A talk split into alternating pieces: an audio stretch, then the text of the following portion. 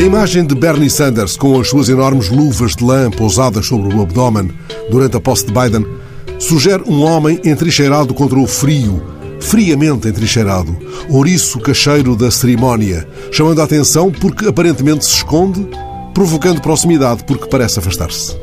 Por alguma razão, aquela imagem de um homem enregelado não é a de um homem de gelo. O olhar, talvez zangado, seguramente zangado, não é, contudo, um olhar glacial. Isso explica que a imagem tenha provocado um imenso bruá de memes. Vimos-lo com aquelas luvas de lã calçadas, sentado no carro do Batman ou numa cadeira colocada ao lado das de Churchill, Roosevelt e Stalin, pousando para a história em alta.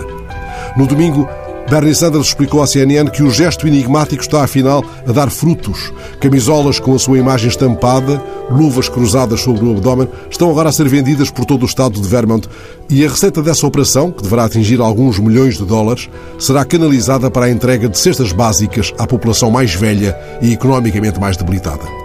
Esta manhã, uma outra imagem me prendeu, por instantes, aquela em que o artista plástico Jonas Never perpetua numa parede de Culver City o momento com tão inesperada intensidade e ressonância.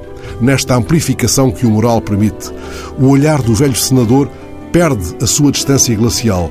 Não chega a aquecer o inverno de quem passa, mas revela-se apreensivo e interpelador, como se avisasse para o dilema da escolha tão presente num conhecido poema de Cecília Meireles.